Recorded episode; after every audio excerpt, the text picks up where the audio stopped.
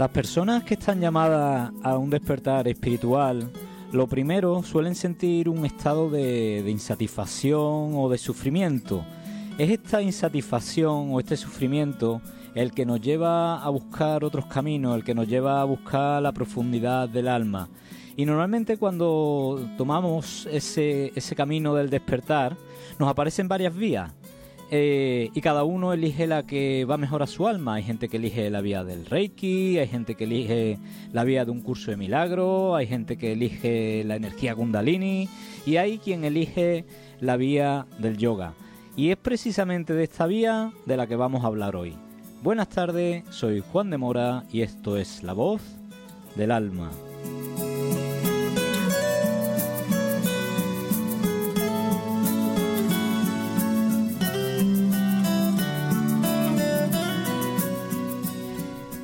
Y os voy a leer un texto del místico indio 8. Hay dos cosas que requieren de un esfuerzo consciente. La primera es que siempre que sientas que está, que está presente un momento de placer, intentes transformarlo en una situación meditativa. Siempre que sientas que estás experimentando placer, felicidad y alegría, cierra los ojos y mira hacia tu interior, tratando de descubrir de dónde proviene. No pases por alto ese momento, porque es precioso. Si no eres consciente, podrás continuar pensando que viene del exterior, y esa es una falacia en la que vive el mundo. Este es un texto del místico indio Osho que nos invita al autoconocimiento, al entrar adentro, a sentir de dónde vienen esas experiencias que sentimos, esas emociones, que nosotros siempre pensamos que son las cosas que nos suceden afuera, eh, pero no tiene que ver, tiene que ver con nosotros, con lo que sentimos adentro. Y entonces eh, para ello es muy bueno el camino del yoga, porque nos invita a conocernos. Y vamos a hablar de esto con nuestra invitada. Ella es profesora de Visanya Yoga y se llama Rosa Sánchez. Buenas tardes, Rosa. Buenas tardes, ¿qué tal? ¿Qué tal? ¿Cómo está? Muy bien. Muy bien. Muy nerviosa, pero muy bien. lo de los nervios normal en la radio, siempre cada programa lo, lo tenemos presente, pero ya verá que conforme vamos hablando nos vas a, nutrir con, tu experiencia y con lo que conoces. Bueno, tú eres profe de Visanya Yoga. Vinyasa, Vinyasa. Vinyasa, Vinyasa, que lo digo yo al revés. Vinyasa Yoga, que es un tipo de yoga, eh, como hay mucho, ¿no? El Hatha Yoga, el Yoga Nidra, tal. Eh, eh, ¿En qué se diferencia o cuál es el modelo de yoga de, de Vinyasa? Bueno, realmente la, la, diferencia clave es que en Vinyasa Yoga lo que hacemos es sincronizar el movimiento con la respiración. Entonces eh, sigue siempre para esa secuencia un, patrón básico, ¿vale? Que siempre es inhalo cada vez que subo, expando, abro el pecho y exhalo cada vez que bajo o flexiono, me contraigo. Entonces siempre es como vamos como creando una danza, es un movimiento muy fluido, por eso se le llama vinyasa flow, también es como fluir con esa respiración y ese movimiento y te hace entrar pues en un estado meditativo. Porque ese, ese sincronizar la respiración con los movimientos, me imagino que al principio es un poco complicado, ¿no? Bueno, muy complicado. Es verdad que sobre todo los alumnos que son más principiantes se, se, suelen frustrar bastante porque es como, ostras, pero es que tú dices inhala y yo, ya, y yo estoy exhalando. Entonces tranquilo, vale, es normal y esto viene poco a poco, eso es como consecuencia de la práctica, no es que tú de repente vayas a, respirar acorde, no pasa nada, se va trabajando como todo. Y a nivel flexibilidad, porque yo, por ejemplo, eh, ahora un poquito más porque voy un poquito al gimnasio y hago estiramiento y cosas, pero soy una persona con como poca flexibilidad, entonces esos movimientos del yoga eh, a mí muchas veces he dicho, me voy a meter una clase de yoga y me, ha echado para atrás de si voy a ser yo capaz de hacer eso, esos movimientos. Claro, aquí en realidad lo estás diciendo tú, lo estás diciendo tu ego. Es, ¿soy capaz de hacer esos movimientos? Porque, pues, ¿para, ¿para qué tengo que ser capaz? ¿Y qué pasa si no soy capaz? No pasa nada. Es verdad que el yoga te hace enfrentarte con muchas cosas que al principio no te lo planteas, pero no pasa nada. Todo, todo lleva su camino, su proceso y hay que trabajarlo. Entonces la flexibilidad, pues es verdad que la respiración está muy, muy en sintonía con esto. También hay un tipo de yoga que se llama Yin Yoga. Es un tipo de yoga mucho más pasivo, más relajante y se mantienen las posturas sin, eh, sin actividad, como en pasivo, pero respirando muy profundo, porque cada vez que exhalas profundo es como vas deshaciendo tejidos y llevándote mucho más adentro y flexibilizas, llegando a la fascia, un tejido conectivo más interno. Pero la respiración es súper importante para oxigenar todos esos tejidos. O sea que a la hora de estirar y demás, el, saber sincronizar esa respiración. Eso es. Oye, me ha encantado eso que me has dicho del ego.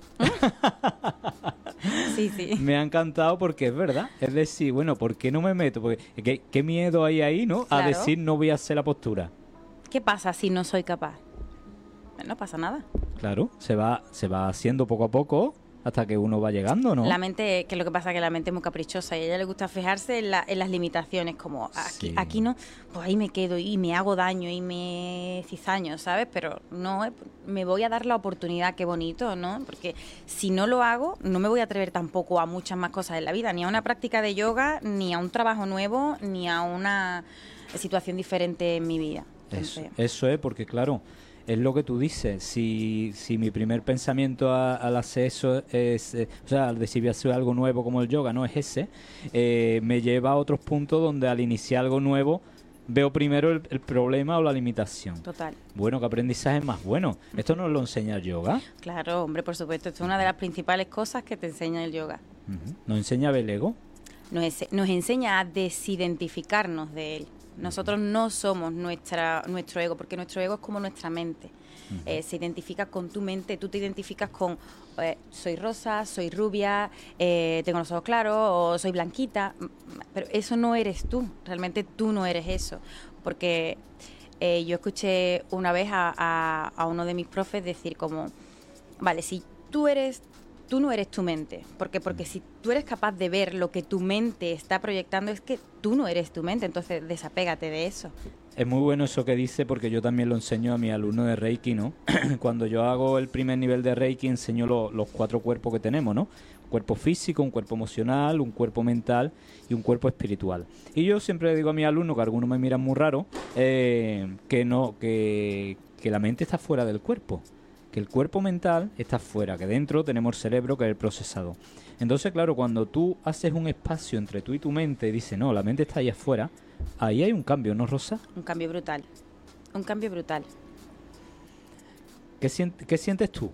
¿Qué, ¿Qué pasa cuando uno llega a ver la mente como algo más afuera y no se identifica con la mente? Pues que eres capaz de abrirte a lo nuevo. Por ejemplo, a eso de voy a meterme en una clase de yoga. Si yo no soy esa persona que eh, quizá no soy flexible, no soy fuerte, no soy, ¿vale? Es que yo no soy eso. Cuando yo entiendo que yo no soy lo que proyecta mi mente, mi campo de posibilidades es mucho mayor. Entonces te da una libertad y una te hace sentir más liviano, más... Tú lo has dicho, sentir, ¿te conecta con el sentir? Sí, claro con, el sentir más profundo. Es ese que viene de dentro, no el que llega de fuera adentro. No, no, no. Es como el camino es mm, mucho más profundo. ¿Y qué beneficio tiene la, práctica habitual de yoga? Pues bueno, beneficios, por ejemplo, en, en cuanto a flexibilidad. Siempre hablamos de flexibilidad, pero física, pero también mental. Entonces, esta flexibilidad, esta fuerza, porque al fin y al cabo también nos da una fuerza, trabajas con el peso de tu propio cuerpo, eh, activas bandas, activas tus centros energéticos y quieras que no, pues te está dando una fuerza y una flexibilidad que es muy importante luego para sacarla fuera de la esterilla. Yo siempre digo, es como yoga en la esterilla, pero yoga también fuera de la esterilla. Esto es muy interesante. O sea, eh, tú nos estás diciendo que esa flexibilidad que tú adquieres en la, en la práctica, después te vuelve más flexible en tu vida diaria. Y eso se proyecta en situaciones, relaciones.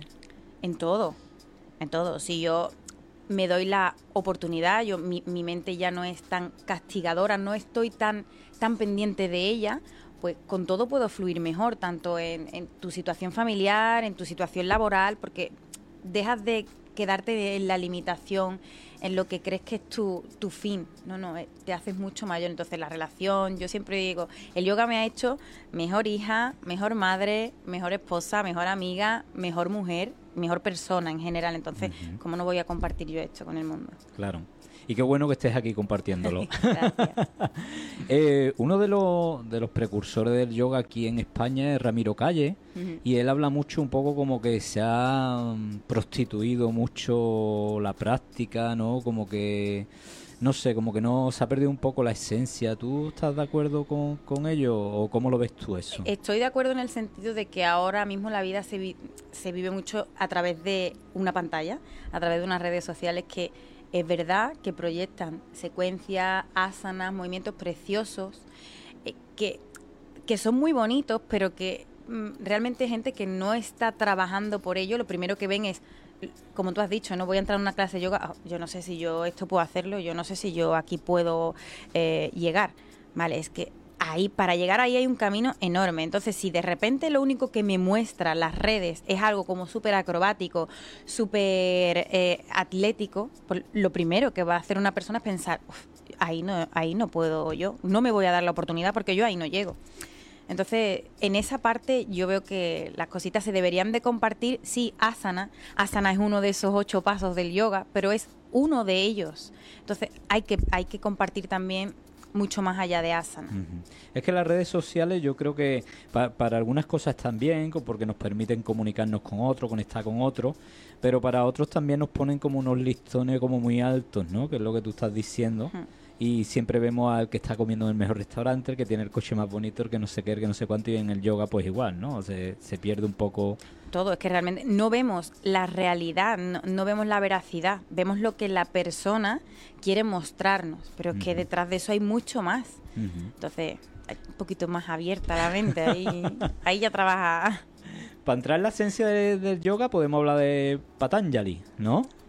Eh, eh, este hombre habló de, de los ocho caminos, ¿no? Las ocho vías, no sé, no, no conozco muy bien los, los sutras, yogas, ¿no? Los yoga sutras. Los yoga sutras. Dentro de esos yoga sutras están esos ocho pasos que esos ocho Patanjali dio origen a ellos. Vamos a hablar, ¿te parece que hablemos de esos ocho pasos? Me parece, me parece. Venga, pues vámonos con el paso uno, a ver qué nos cuenta Patanjali. Vale, eh, bueno, Patanjali, Patanjali fue un sabio que allá por el siglo III antes de Cristo, ¿vale? A través de los Yoga Sutras dio origen a estos ocho pasos, este Ashtanga Yoga que no tenemos que confundirlo con el Ashtanga Yoga del maestro Patabi Joyce, que es otro tipo de práctica que sí que incluye esos ocho pasos de Patanjali, pero eh, más también una secuencia de posturas, con unas series, con se queda no tanto en la filosofía, sino comparte filosofía y práctica. Entonces, eh, Patanjali no.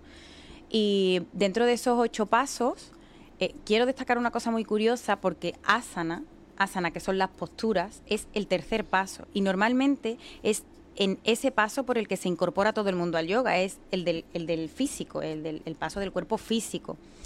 Normalmente, ¿por qué? Porque lo físico es lo más accesible que tenemos, lo más burdo, lo más... Y bueno, lo más accesible. Muchas veces estamos hasta incluso desconectadísimos de nuestro propio cuerpo, que fíjate. Sí, mucho. Yo lo observo mucho, ¿eh? Que estamos desconectados de nuestro cuerpo por, por, los ritmos de vida que, llevamos, ¿no? De redes sociales, de correr de tantos lados, de, de tanto estímulo exterior. Claro, tanto estímulo exterior te saca fuera. Total, total. Hay muchos alumnos que están en clase y, me dicen, al principio, ¿no? Gente que a lo mejor se acaba de incorporar a la práctica y te dice, es que no soy capaz de conectar con mi cuerpo, no, no, no puedo, no, no siento, o sea, que heavy, no es, no sentir el cuerpo, ¿no? ¿Dónde estamos para no sentir el cuerpo? Muy fuerte, muy fuerte, muy desconectado.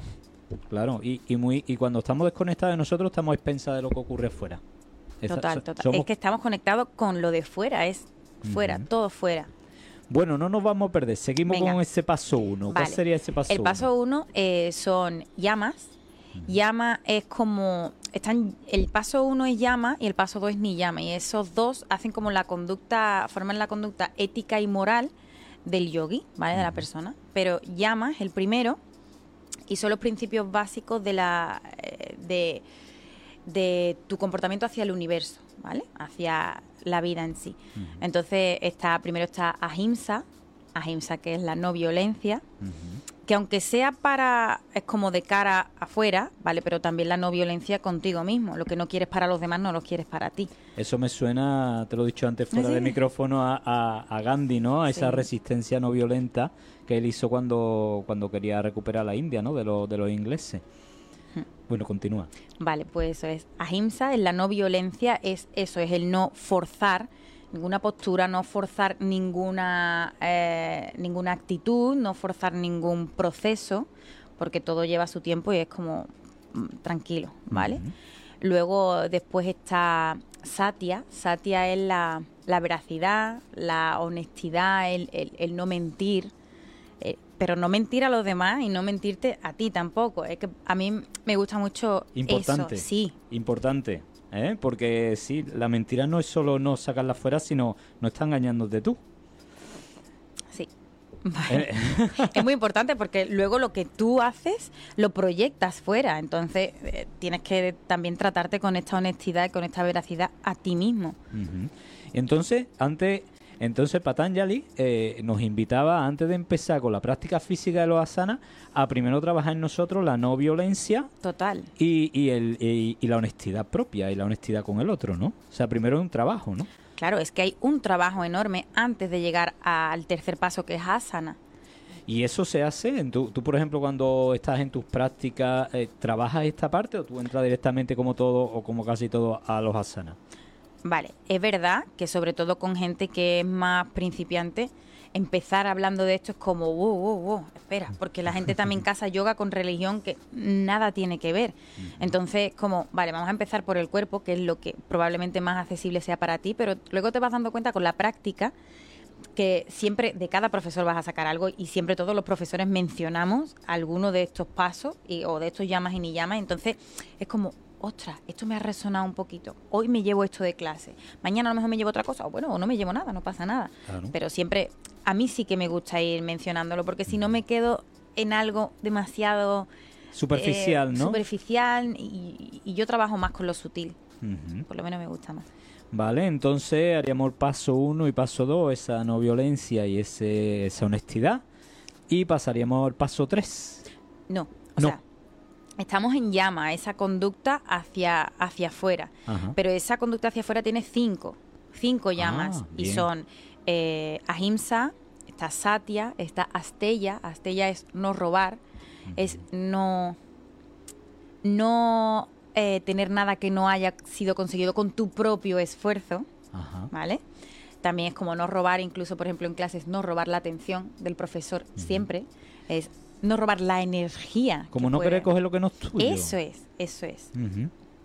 Eh, luego también está brahmacharya. Brahmacharya es como súper común que lo que se traduzca como al celibato, como al, pero no es el celibato como tal, sino es como ese control de la energía, no desaprovechar la energía, es tener un poquito de control y sobre todo en la parte, hablan de la parte sexual, es como que no que no simplemente desechemos toda la energía y no como vamos a dosificar un poco y, como usarla de una manera más consciente, la sexualidad no sí. No a, no a eso como tú dices no al celibato completo no de si no, tengo relaciones sexuales sino eh, a, usarla con conciencia. Claro no pero tampoco voy a agotarme por completo con la práctica sexual que, me quede sin energía.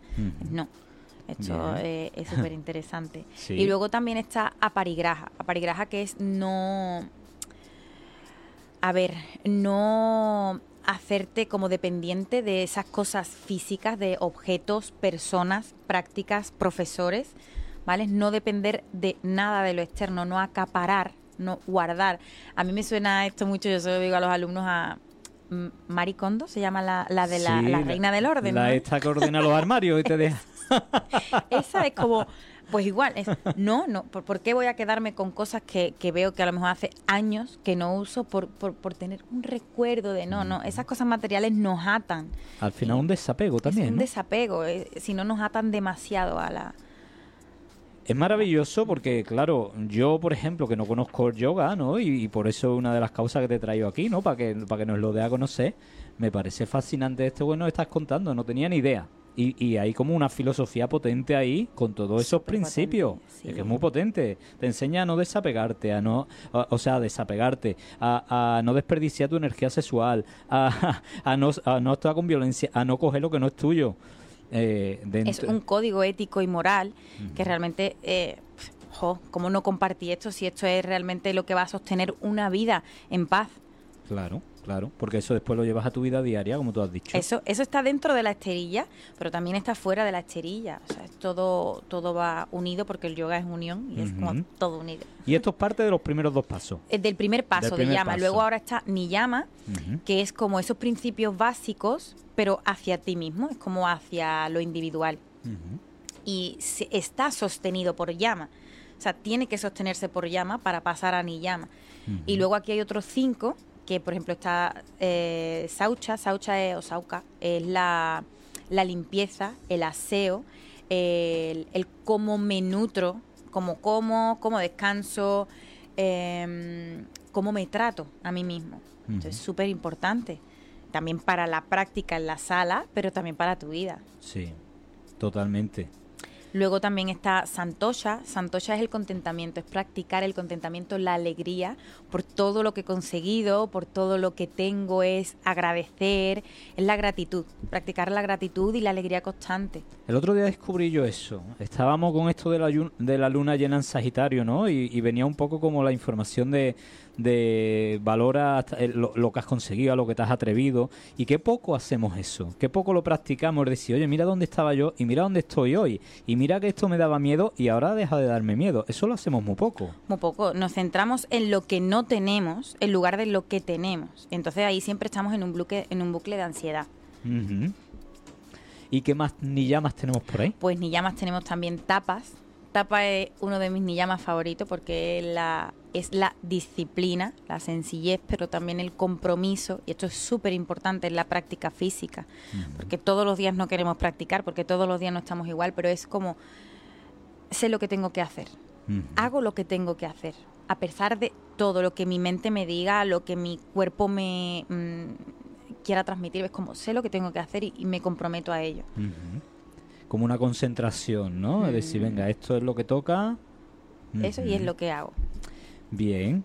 ¿Y el tercer paso? No, seguimos. Ah, que Hay seguimos. ah. cinco, hay cinco Ah, ni vale. Vale, vale, vale, ya iba yo muy ligero. Entonces está también es, es Vadiyaya, que tienen unos nombres un poquito raros, pero es como el autoconocimiento, el autoestudio, el seguir estudiando esos textos sagrados, es seguir nutriéndonos también de la sabiduría que nos han dejado todos esos maestros.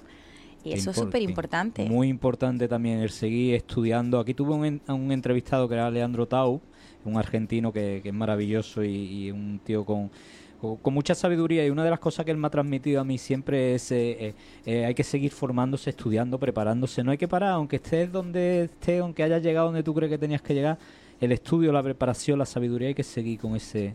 Con ese Siempre estamos en el camino. Siempre no, no es la meta, es que el camino es la meta. Entonces cuando nos damos cuenta de eso es como, ostras, es que siempre estoy en el camino. El camino es la meta. Muy bueno. Y, y Y queda me algo- queda el último, queda el que último. es Isvara Pranidhana, que es como la devoción. Es como, no sé, presentarte ante la vida como con el corazón abierto, entregarte a la, a la vida, entregarte a cualquier experiencia con el corazón abierto y con, con mucho amor y devoción, Aunque sea desagradable. aunque sea desagradable. Ujú. Vale. Eh, y el tercer paso, Aquí ya sí llegamos a asana. que es lo que normalmente todos entendemos del yoga, la postura, ¿no? Ahí la es donde, postura del cuerpo. donde llegamos casi, por donde esa vía, por donde casi todos llegamos, incluida yo. ¿Y qué aprendemos de, de eso?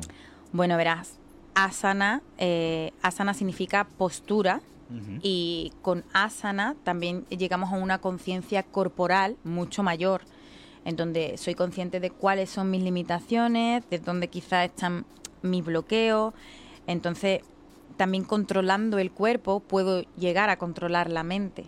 Entonces esto es muy interesante, pero hay que estar conectado. Y primero en clase hay que buscar esa conexión con el cuerpo, con lo más O sea, burdo. antes de buscar la, la mente, buscas el cuerpo. El Claro, sentir. porque es que a través del cuerpo es donde vamos a poder iniciar ese camino. Y para un poco el, el ruido mental, ¿no? Y, Eso. y a ver qué tengo que hacer después, que estoy aquí en la posturita esta, pero voy a ver qué tengo que hacer de comer y todas estas cosas. Pero ¿no? es súper importante de estar en esta postura, estar donde estoy, pero sostenido por todo lo que hemos hablado antes, por llama y ni llama. En, en esa postura, en ese asana, sostenido por todo lo que hemos hablado antes, por esa no violencia, por esa veracidad, por ese control de la energía, por todo. Muy bien, Rosa, me está pareciendo súper interesante. Así que ahora vamos a continuar, no vamos a dejar a nuestro oyente con, con el resto de pasos sin contar, o sea que ahora lo vamos a continuar, pero tenemos que irnos a patrocinadores. Ahora volvemos. Si estás pasando por un mal momento emocional, si no encuentras solución a tus problemas o si simplemente estás interesado en crecer personal y espiritualmente, Juan de Mora te puede ayudar. Terapeuta y autor de libros de autoayuda. Puedes encontrarle en la web www.juandemora.com o en el teléfono 615 15 12 73. Y aquí seguimos en La Voz del Alma, estamos con Rosa Sánchez hablando de, yoga como vía al despertar, pero ahí hay un chico que, ha cumplido 13, eh, que se llama Israel, y, aquí le quieren dar un mensajito porque es un día especial para él. Pues Israel, que te quiero felicitar por tu cumpleaños, que decirte que te quiero muchísimo, que muchas gracias por elegirme como mamá que sigas siendo el niño tan bueno y tan noble que eres y que te amo, te amo, te amo. Bueno, Israel, qué mensaje más bonito de tu madre, ¿eh? Qué mensaje más bonito. Muchas felicidades en tu cumpleaños. Bueno, Rosa, vamos a seguir con, nuestra historia, pero vamos a hacer una pausa entre estos pasos de, Patanjali, eh, porque yo creo que a nuestros espectadores también le va a interesar mucho el, el, saber cómo llegas tú, ¿no? Esto es la voz del alma y nos gusta saber conocer el alma de las personas. Entonces queremos conocer un poquito de tu alma. ¿Qué es lo que te lleva a ti al yoga? Porque yo en la introducción he dicho que nos lleva la insatisfacción o el sufrimiento. Pues esas dos cosas estaban, estaban en mí. Estaban, ¿no? Sí. Justo em, eh, mi llegada al yoga fue un proceso, eh, estaba en un proceso depresivo, ansioso, soy una persona que tiene mucha ansiedad, que tiene digo que sigue teniendo y no pasa nada.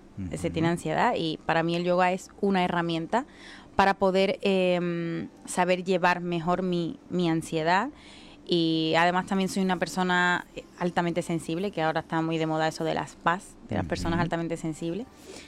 Y entonces estaba en un proceso en el que no me reconocía, no fue un momento súper duro, yo me miraba al espejo y y esa que yo veía no era yo, aunque fuese lo físico, pero no era yo. Y mm, me desapegué de todo, era como, no quería nada, sentía un vacío dentro de mi corazón súper grande. y, la gente te, dice o me decía, ah, si tienes tus niños, tu casa, tu marido, tus padres, tu familia, lo tienes todo porque estás así. Bueno, primero tú no sabe la gente el daño que hace cuando dice estas cosas porque yo puedo tenerlo todo, pero si no me tengo a mí, que soy lo principal... Em, es que mira, perdóname que te interrumpa, te voy a decir dos cosas. La primera, que es muy bonito por tu parte y nos enseña mucho a todos, porque vivimos en la cultura del enmascaramiento, de la máscara, de, la de, de ocultar lo que nos pasa. El que tú digas que aún sigues teniendo ansiedad, ayuda a mucha gente a decir, coño, pues mira, hay gente que también está trabajando y todavía está ahí eh, con, su, con sus luchas y con su historia, ¿vale? Eso es lo primero. Y lo segundo, mira el ejemplo de Alejandro Sanz, que hace poco en las redes sociales ha puesto que no está bien. ¿Quién, y no lo tiene todo, tiene dinero, tiene todo lo que ha querido conseguir lo, tiene y sin embargo no está bien. Entonces, mm, para que veas que, que, Es que no tenerte a ti es no tener nada. Eso es. Que, que, que qué vacío más grande es no tenerte ni siquiera a ti mismo. Y digo que, que sí, que claro que tengo ansiedad, que soy una persona súper vulnerable, que, que las cosas muchas veces me sobrepasan y y está bien, es que somos personas, no somos dioses, no somos, no estamos iluminados, de hecho estamos en ese camino, no hacia el samadhi, a esa, a esa meta, pero no lo estamos. Entonces eh, hay que trabajarlo, hay que trabajarse, pero hay que darse el permiso de trabajarlo. A través de yoga, de reiki, de terapia. Yo voy a terapia. Y mi terapeuta, que le mando un saludo desde aquí, que es súper linda, que la quiero mucho, Patri. Eh, yo es como algo no negociable. Eso necesito mi terapia. Y eso de que la gente es como, wow, el psicólogo, eso. No, el psicólogo eh, te ayuda un montón. Mm, vamos a darnos el permiso y vamos a ser permisivos desde todos esos puntos. Entonces, mm, llegó un momento eso, que, que cuando estaba tan mal, con tanta ansiedad y con esa depresión y ese vacío, pues yo mm, recuerdo que busqué, siempre he sido la típica de escucho música relajante, quiero relajarme, quiero estar en paz. Y bueno, buscando uno de esos vídeos en YouTube, pues me encontré con un, un vídeo de yoga de bueno de Xuan Lang que, que, yo creo que todo el mundo casi todo el mundo la conoce y ha practicado con ella. Y empecé a practicar y bueno no practicaba todos los días pero fui dándome cuenta que cuando practicaba sí que podía conectar con el cuerpo y ese sentir me sacaba de donde estaba, me sacaba de la mente. Entonces era, yo me ponía en la esterilla o, o en cualquier toalla, lo, lo que tuviese, y, y me sacaba de donde estaba. Entonces yo decía, ostras, durante ese- este momento no he tenido ansiedad, no he sentido vacío, no he sentido, era como, guau, qué bien, ¿no? Pues entonces eso me llevó a, a querer seguir practicando cada vez más. Entonces, pues ese fue mi primer contacto, ¿eh? desde lo más profundo, desde lo más oscuro, es desde donde yo encontré. Fíjate que, que al final lo que te ayudó a, a salir un poco es ese estado de presencia, ¿no? De en este momento estoy aquí. Y aquí se, se quitan todos los problemas, toda la historia. Aquí estoy con mi cuerpo, con mi postura, ¿no? Con mi respiración.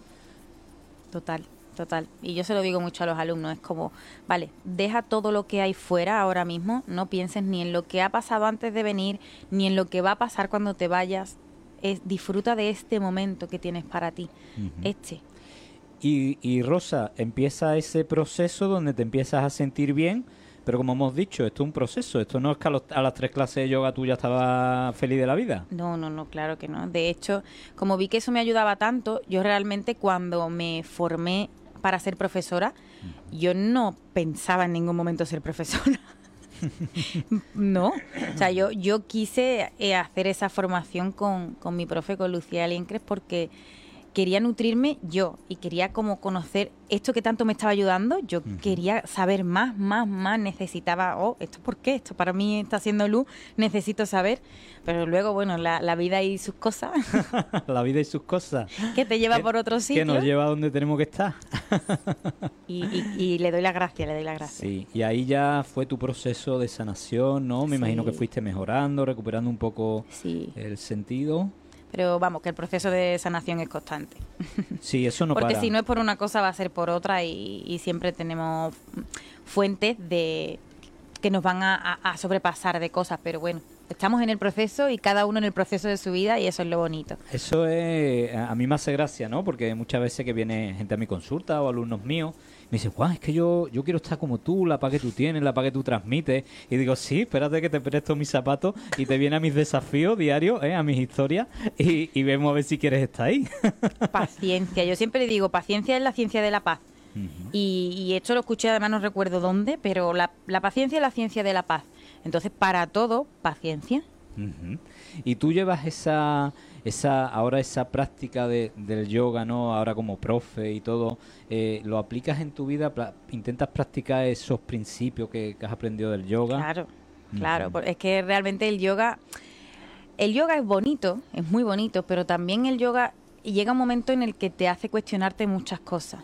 Porque cuando quieres ser honesto, es como, "Uf, de verdad, yo estoy haciendo lo que estoy promoviendo, yo de verdad actúo eh, conforme mis palabras, yo soy honesto con lo que digo y con lo que hago.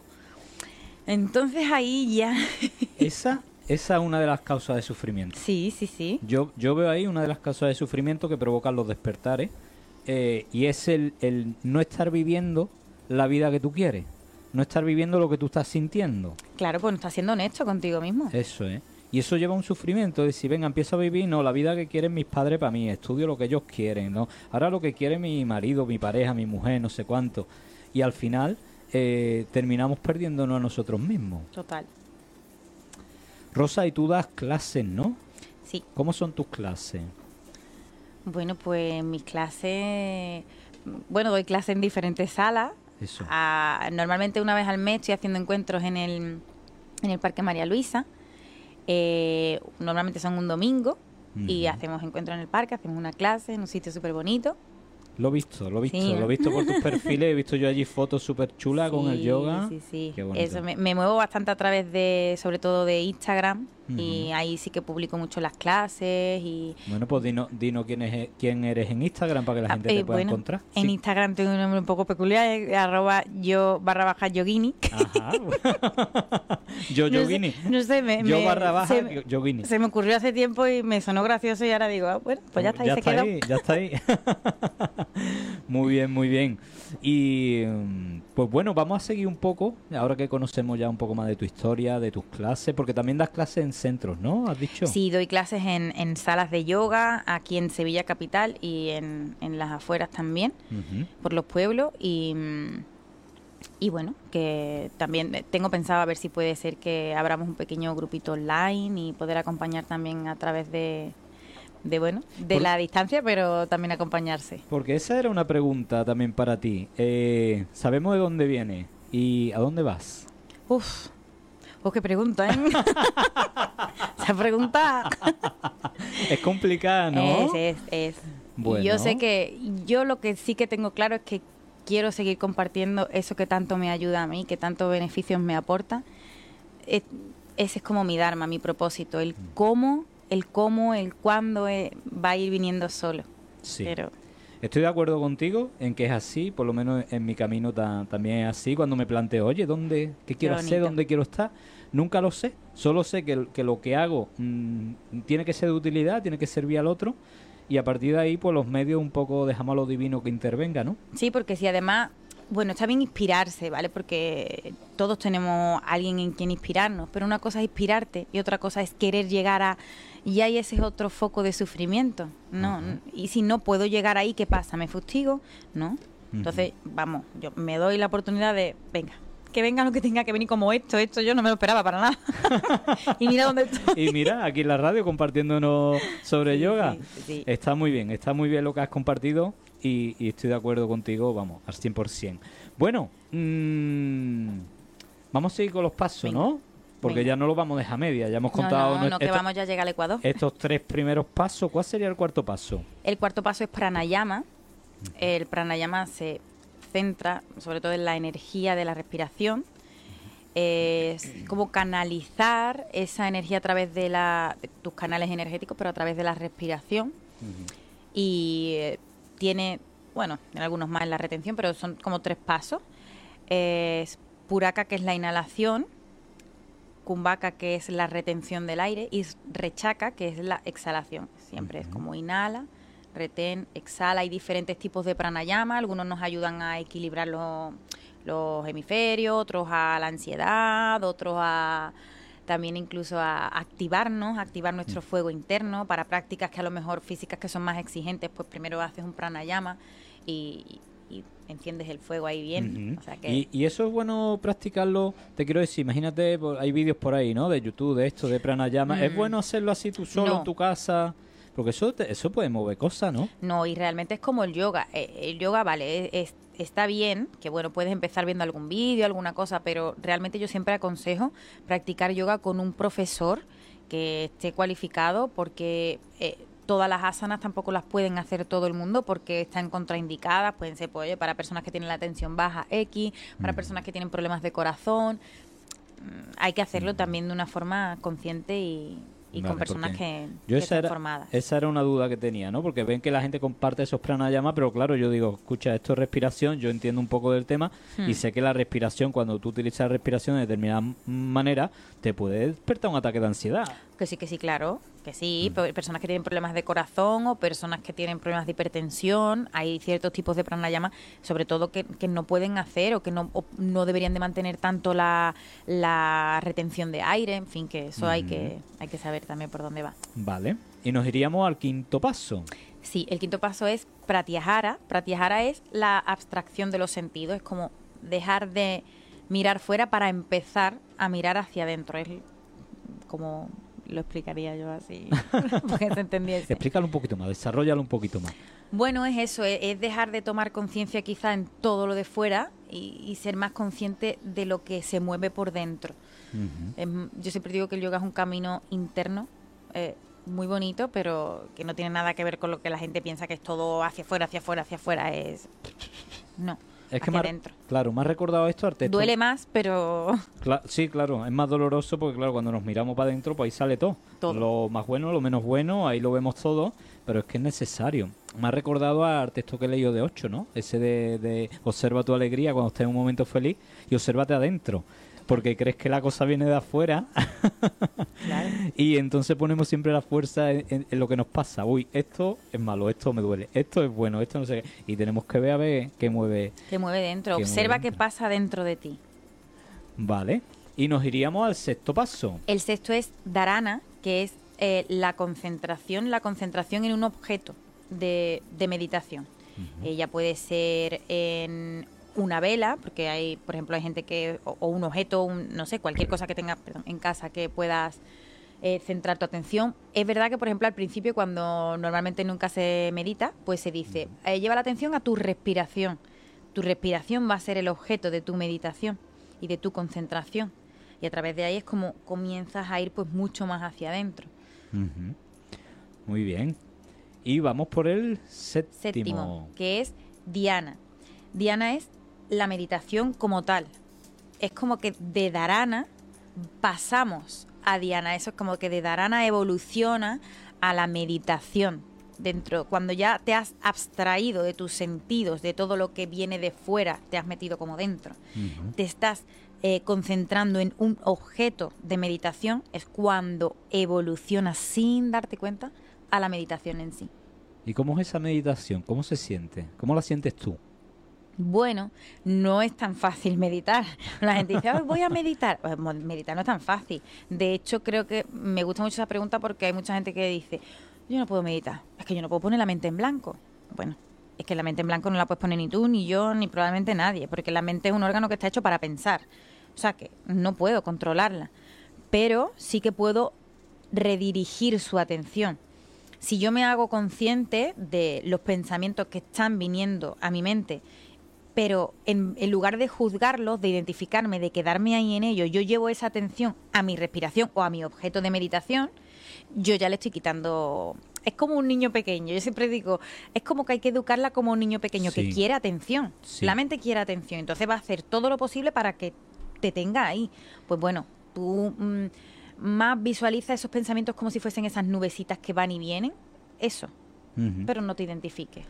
Eh, me recuerdas a, un, algo que me contó mi amiga Nati Rodríguez López en Paz Descanse, que habló con, con un monje budista y le dijo exactamente lo que tú has dicho. No hay que luchar con la mente, a la mente hay que educarla. ¿eh? Hay que educarla. Y sí que es verdad que se pueden producir esos espacios en blanco, porque yo muchas veces en mi práctica, de pronto hay un espacio donde no acude nada, no hay pensamiento. También hay un ejercicio que es preguntarte, eh, mira a ver qué vas a pensar ahora. Y, y mientras vas a buscar lo que vas a pensar, ahí hay como un espacio, ¿vale? Y eso nos enseña que hay, que hay espacios mentales, que no es un chun, chun, chun, chun, tengo que No, pensar. claro, eh, eh, o sea, el momento de la meditación está. Y de hecho, llegar a ese estado en el que mm, tus pensamientos ya no están, realmente eso es la iluminación, es como el samadhi, es a lo que todo yogi aspira a llegar. Eh, Yo, por ejemplo, mm, normalmente yo no he podido tener la mente en blanco, en blanco, nunca, pero sí que sí que sé saborear ese momento en el que digo, ¡guau! Aunque sea un microsegundo en el que digo, ¡wow!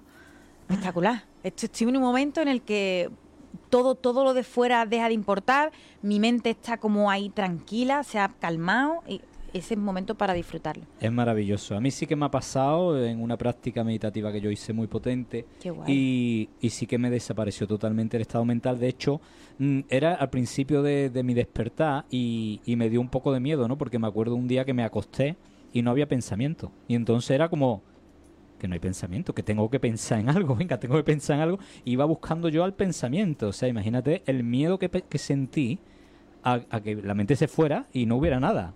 Porque eso es un miedo muy grande. Es como, grande. a ver qué va a pasar aquí, que no hay mente, ¿vale? Pero bueno, sé que en la mayoría de casos no, no es así, que la mente está ahí como martilleando. Y bueno, y en mi caso también muchas veces estoy ahí, estoy en la práctica meditativa y aparecen esos pensamientos, ¿vale? Que simplemente pues se trata de no engancharlo, como tú has dicho, las nubes, Claro. ¿no? Hmm. Dejarlo pasar. Es que eh, más que nada es como otro foco más. Eso es otro foco más de ansiedad, el decir, te tienes que pensar y poner la mente en blanco. Es como una lucha ahí, no puedo, no puedo, no puedo, no puedo. Si estás luchando, en lo que hay lucha y resistencia. Mm, quizá a lo mejor habría que verbalizarlo de otra forma para que fuese más accesible y la gente no le tuviese tanto. Claro. Y nos queda un paso.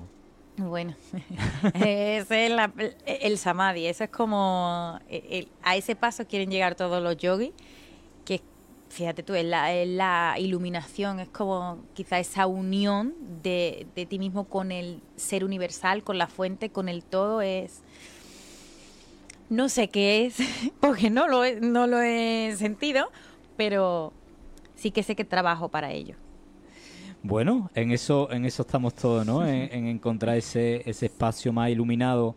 Eh, que a lo mejor en cierta manera aparece, ¿no? O, está presente en algunos momentos, ¿no? Que es cuando está menos presente el ego, cuando estamos más en nuestra esencia.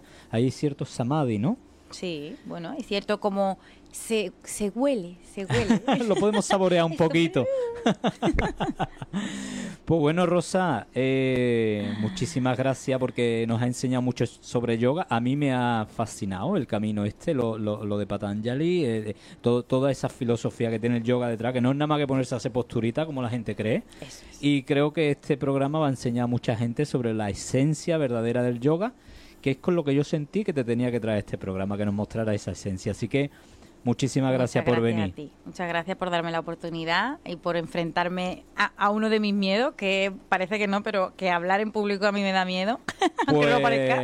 no lo parece, ¿eh? no se te ha notado. Muchas gracias, Rosa. Bueno, vámonos con la sesión entre tú y yo.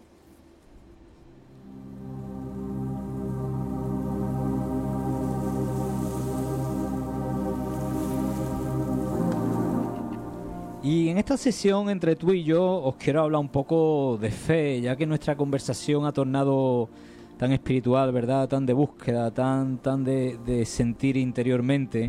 Os voy a leer un, un extracto de mi libro Mirando al cielo, que dice así, confía, ten la certeza interior de que estás siendo guiado y protegido. Vive con sentido de propósito y tu vida será emocionante cada día. No te preocupes excesivamente por el futuro, cada día tiene su propio afán. Da el mayor esfuerzo de ti, atiende a las señales, porque a través de ellas se te indicará lo que se te pide. Y una vez que sepas identificar cuando lo divino te está pidiendo algo, hazlo. Este es un fragmento de, de mi libro Mirando al Cielo, y nos habla de, ese vivir con sentido, de ese vivir con propósito, de esa fe, porque parece que en estos tiempos hablar de fe o hablar de Dios es como, si estuviera prohibido, ¿no? Sí, hay, hay un Dios, hay una fe ahí, hay un, hay un sentido a, tu experiencia humana. Y, cuando conectamos con, ese sentido, cuando conectamos con, con ese sentir, con esa manera de ver la vida, realmente se vuelve emocionante, porque no sabemos a dónde vamos, como hablábamos con Rosa, eh, pero sabemos que estamos yendo. Y sabemos que a dónde vamos nos gusta. Y sabemos que donde estamos yendo nos gusta también. Y sabemos que, como hemos dicho también, la meta no es el final. La meta está en vivir el camino, en disfrutar el camino. Y no encuentro mejor forma de disfrutar el camino que vivir siendo lo que eres, con fe y con confianza. Nos vemos el lunes que viene aquí en La Voz del Alma.